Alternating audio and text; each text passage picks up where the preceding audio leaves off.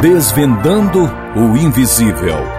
Histórias de pessoas que superaram o abandono nas ruas. Flávia Câmara da Silva, de 45 anos, trabalhava como cuidadora de dois idosos antes da pandemia.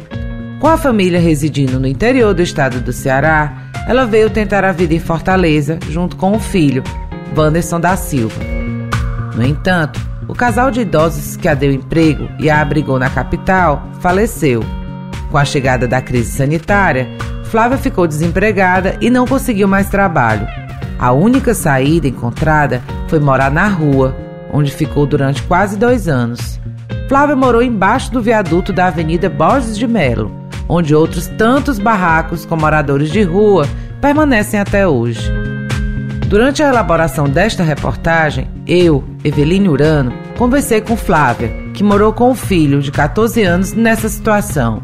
O menino nunca deixou de estudar, já que a mãe sempre perseverou em dar a mínima dignidade para o filho. Contudo, fez parte da parcela de crianças e adolescentes que enfrentam esse tipo de problema junto com os pais. Flávia e o filho Wanderson conseguiram sair da rua graças a um programa da Prefeitura de Fortaleza. Eles foram encaminhados para o programa Locação Social, pelo Centro de Referência Especializado para a População em Situação de Rua, que fica no bairro Benfica. A partir do benefício, eles têm uma casa e recebem o aluguel social. Nessa árdua jornada, Flávia também contou com a solidariedade de Dona Aparecida, uma senhora que a acolheu por um tempo.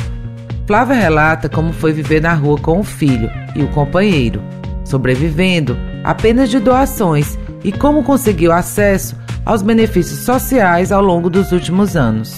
O que mais me marcou nesse período foi eu ir morar na rua, que até então eu nunca tinha morado na rua. E aí lá eu conheci uma parte que eu nunca pensei que fosse conhecer. Lá não era muito bem adequado, sofria com chuva, com o povo também que gosta de querer mandar em alguns cantos. E aí eu não tinha para onde ir mesmo. Tinha dia lá que eu chorava pedindo a Deus uma solução para minha vida, porque eu me sentia totalmente desamparado.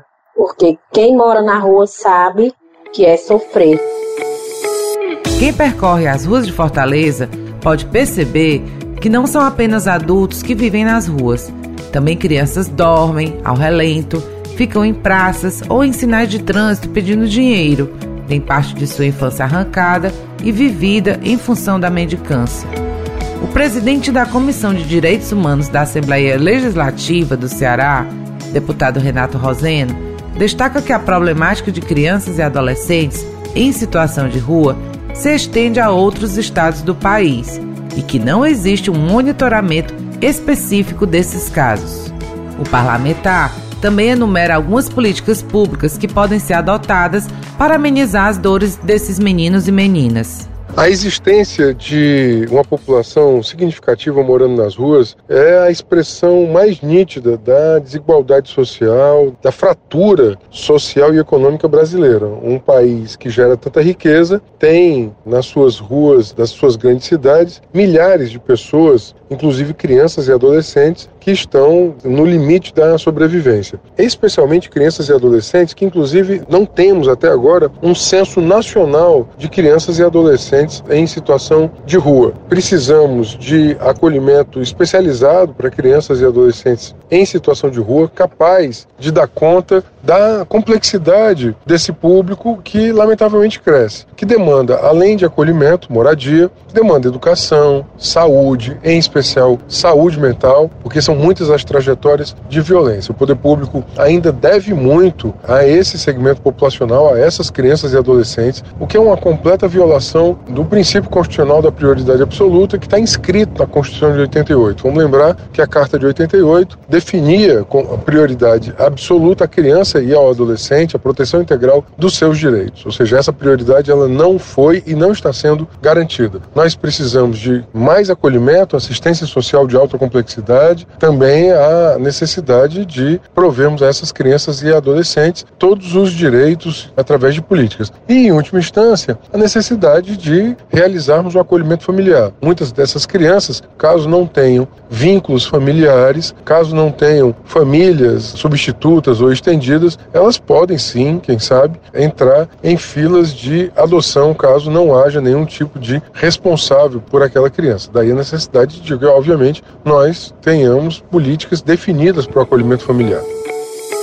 O deputado Renato Roseno avalia a importância da realização, em 2021, do segundo censo municipal da população de rua por parte da Prefeitura de Fortaleza, mas lamenta o crescimento do número de pessoas em situação de rua registrado pela pesquisa.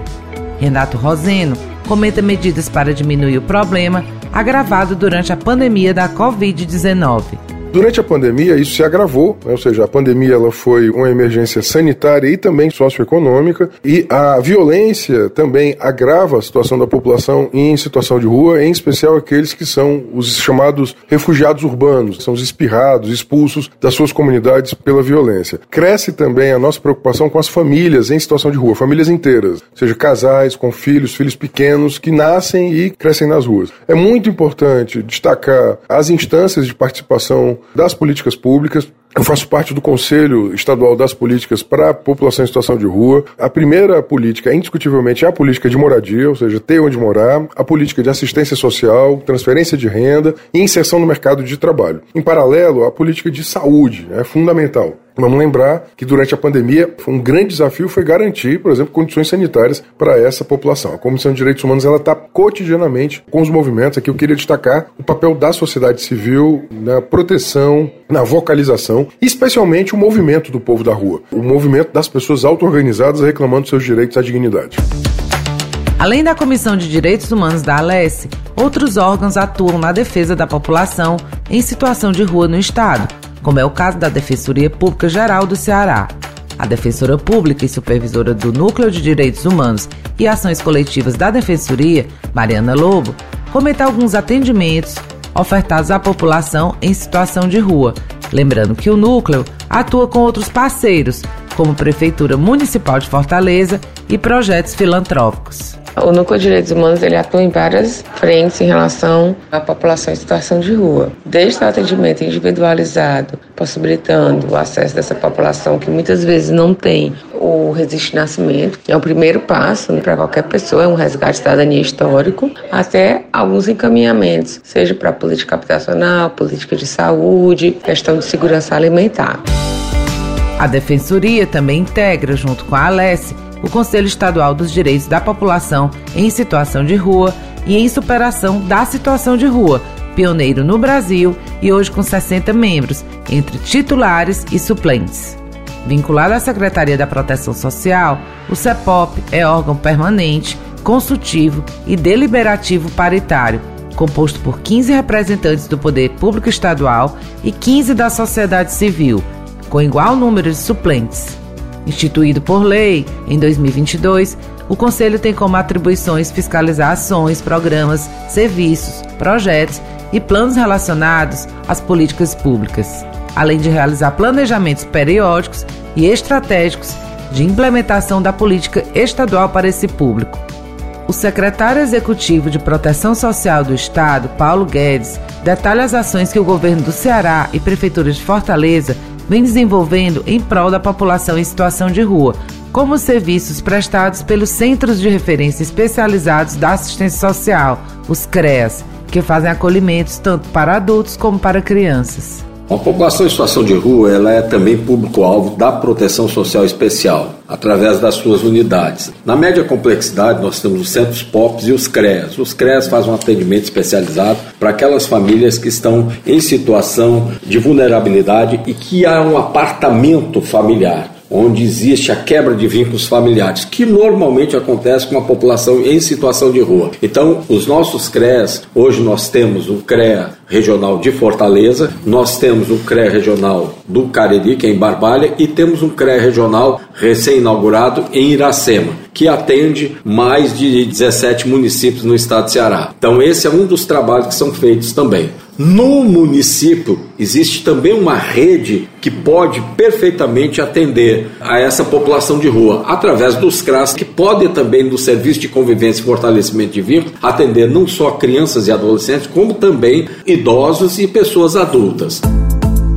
Paulo Guedes destaca que as articulações com outras secretarias são necessárias para uma melhor aplicação de políticas públicas o maior desafio que nós temos hoje para a população em situação de rua não é só a elaboração de um plano que converjam todas as ações do Estado, mas que também possam ser colocadas aí as ações do município, mas a integração dessas setoriais para que todos tenham um olhar diferenciado para essa população de rua. Uma outra política que é muito importante, que é vinculada inclusive à nossa Secretaria das Cidades, que é a política habitacional. Muitas dessas famílias gostariam de retornar para um lar, de ter um lar, mas para ter um lar, só entregar a casa não é o, mais importante. O importante é requalificar essas pessoas para voltar para um lar, mas ao mesmo tempo fazer com que elas possam ter a empregabilidade e ter o próprio sustento através do seu trabalho. Então a gente precisa também, através dos nossos cursos que nós temos na Secretaria de Proteção Social, através da Coordenadoria de Inclusão Social, a possibilidade de qualificar essas pessoas e encaminhá-las ao mercado de trabalho. E aí sim, a gente começar a resgatar essas pessoas que estão em situação de rua e passar a tratá-las de uma forma diferente para que elas comecem a entrar naquele momento de superação da situação de rua e, quem sabe, no futuro estar numa condição de vida com qualidade, como todos nós almejamos para toda e qualquer família no estado de Ceará. O Ministério Público do Ceará também faz parte do Conselho Estadual dos Direitos da População em Situação de Rua e em Superação da Situação de Rua. A promotora de justiça Giovana de Mello Araújo, que é membro titular do colegiado, elenca os eixos que o MPE trabalha em prol da população em situação de rua. O Ministério Público atua na política pública voltada à população em situação de rua, buscando o seu aprimoramento, como também induzindo a aplicação de políticas públicas inexistentes. São diversos os eixos de atuação do Ministério Público, podendo ser citado o eixo da educação, da moradia, do trabalho, da saúde e da assistência social como focos de atuação do Ministério Público. Já o promotor de justiça Luciano Tonê comenta sobre o trabalho de fiscalização do Ministério Público com relação à presença de meninos e meninas pelas ruas e em situação de vulnerabilidade social. Nessa fiscalização, observa-se, por exemplo, alguns programas como o Ponte de Encontro, que é um programa de abordagem social de crianças e adolescentes, que na cidade de Fortaleza é desenvolvido pela FUNCI, que é uma fundação da criança cidadã que está ligado à Secretaria de Direitos Humanos da cidade. Além disso, existe a busca ativa feita pelos próprios CREAS, que são centros de referência especializada em assistência social. Nessa fiscalização, o Ministério Público vê desde a questão pessoal, desde a questão profissional, quantos profissionais estão destinados para aquela área, qual é o trabalho que eles estão desenvolvendo, entre outras questões. E uma coisa muito interessante quando se trata dessa área das crianças em situação de rua é a oferta e a demanda. Então, esse é o primeiro ponto. Com relação à oferta e demanda, enquanto as pessoas, a população, se comover, dá dinheiro para aquelas pessoas que estão lá, dá um alimento, dá um brinquedo, eles por melhor que seja a intenção, a pessoa acaba incentivando aquele comportamento. Então, seja no Dia das Crianças, seja no Natal, podem se ver que nessas ruas aumentam a população nas ruas. E o outro ponto é a eficácia da política pública em relação a essas áreas, tanto da abordagem social como dos encaminhamentos. Desses encaminhamentos, lembrando ainda que o Ministério Público fiscaliza e acompanha o trabalho do Conselho Tutelar. Então, Crianças e adolescentes que estão em situação de vulnerabilidade sem condição de voltar para casa por qualquer motivo, nós temos outros tipos de políticas públicas que pode atender, como até mesmo, e no último caso, um acolhimento institucional, ou uma colocação em família substituta, em algum parente que tenha à disposição para receber aquela criança. Além disso, é bom sempre lembrar que qualquer política pública ela só vai atuar de uma forma eficaz com o auxílio da sociedade. Então a sociedade tem que entender que na hora que ela acaba incentivando, dando dinheiro, dando brinquedo, dando alimentos ali para aquelas pessoas, elas acabam incentivando aquelas pessoas a continuarem ali. Ainda desempregada, mas batalhando por uma vaga no mercado de trabalho, a cuidadora Flávia da Silva diz que tem muita gratidão às pessoas que a ajudaram no período em que viveu na rua. A fase ruim, segundo ela, já passou. Além do aluguel social, Flávia também recebe o auxílio do governo federal, no valor de 600 reais, e tem muitas esperanças em relação ao seu futuro. Eu espero que aconteça coisas melhores, porque eu digo assim, do final do ano para cá só foi bênçãos na minha vida e espero que Deus continue me abençoando cada dia mais. E só tenho a agradecer a Deus. Você acompanhou mais uma parte da série de reportagem especial sobre a situação de rua em Fortaleza. Ouvimos como adultos, crianças e adolescentes enfrentam essa realidade difícil e desafiadora. Na próxima parte da série, vamos conhecer alguns projetos sociais que buscam ajudar essas pessoas a terem mais dignidade e esperança.